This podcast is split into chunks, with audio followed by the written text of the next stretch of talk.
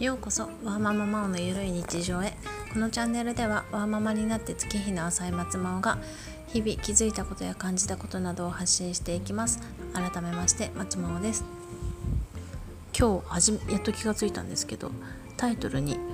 なんかワーマママオとかって入れてたんですけどあれ入れなくていいんだと思ったことに気がついて今日からちょっと入れないでタイトル短くしてやってみようかなって思います。すごい今更なんですけど。で昨日までの放送結構皆さん聞いていただいたようで役立った方もいたようでよかったです。でそうこのあれ撮ったの？おととい？あれ？昨日？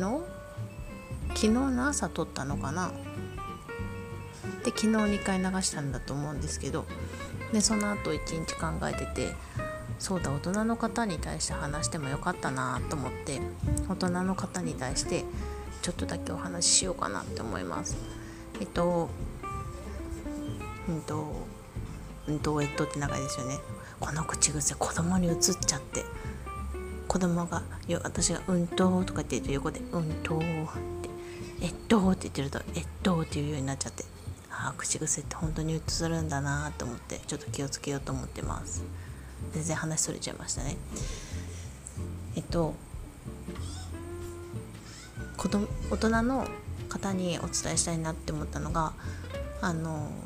大人の方って自分で話すとかってしないかなっていうのと自分でやるので結構遠慮しがちで結構奥まで取れないんですよ話すでも。で小学生だと小学生でも鼻水使えるんですけど嫌がったりする可能性があるかなと思ったのでじゃあ鼻水を噛んでも奥の鼻水って取れないと思うんですけどじゃあどうしたらいいのっていうとうがいしてください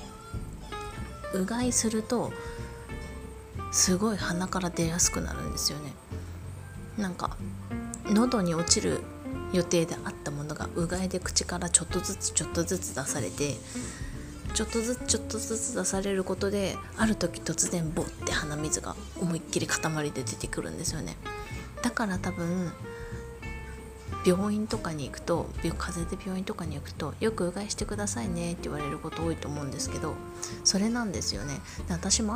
耳鼻科の先生にうがいよくしてねって言われてなんでだろうと思いながらうがいをちょっと試しにすごいしたんですよね。どれくらいだろう？1日10回以上は軽くしてるな。してたかな？10回から20回ぐらいかな。家とかだとマグカップの半分ぐらいコーヒーカップぐらいですかね。それぐらいは全然普通にうがいしてました。それ本当にあのうがい薬使わなくてもいいので別に。全然うがい薬使わないでいいので水のうがいでいいので数をこなすことが大事で。で本当に職場でもなんか痰が絡むだとかなんかこう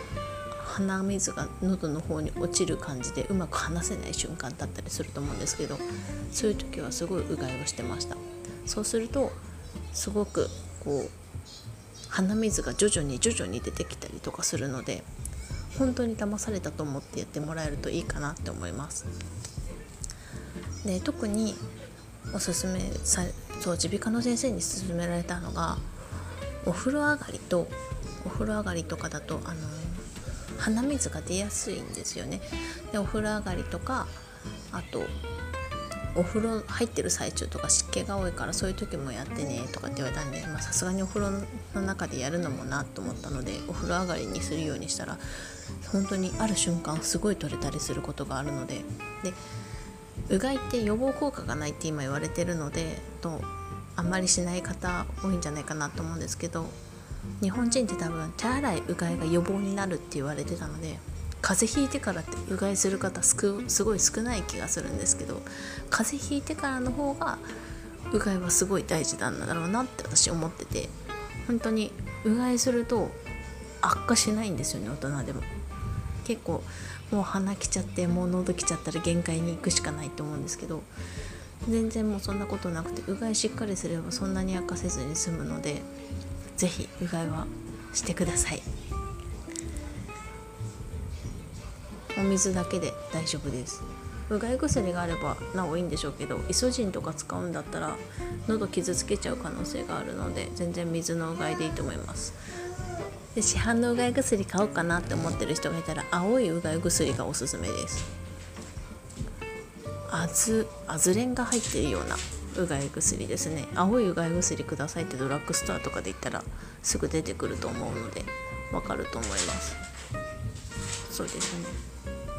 それぐらいかな。大人の方でできることって言ったら。本当にこれでもかっていうぐらいうがいをすれば結構1日に10回とか20回って多いと思うんですけど。で妊娠されてる方とかはお薬飲めないのでこううまく治りが悪い方とかって結構多いのかなって思うんですけど職場にも妊娠してた方とかいたんですけどうがいこまめにしてくださいって言ってあのお手洗いとか行く時に手洗うついでにうがいするようにしてみたいなこと言ってみたら「いや治ったんです」っていう話を聞いたりしたので本当にお薬飲めない方とか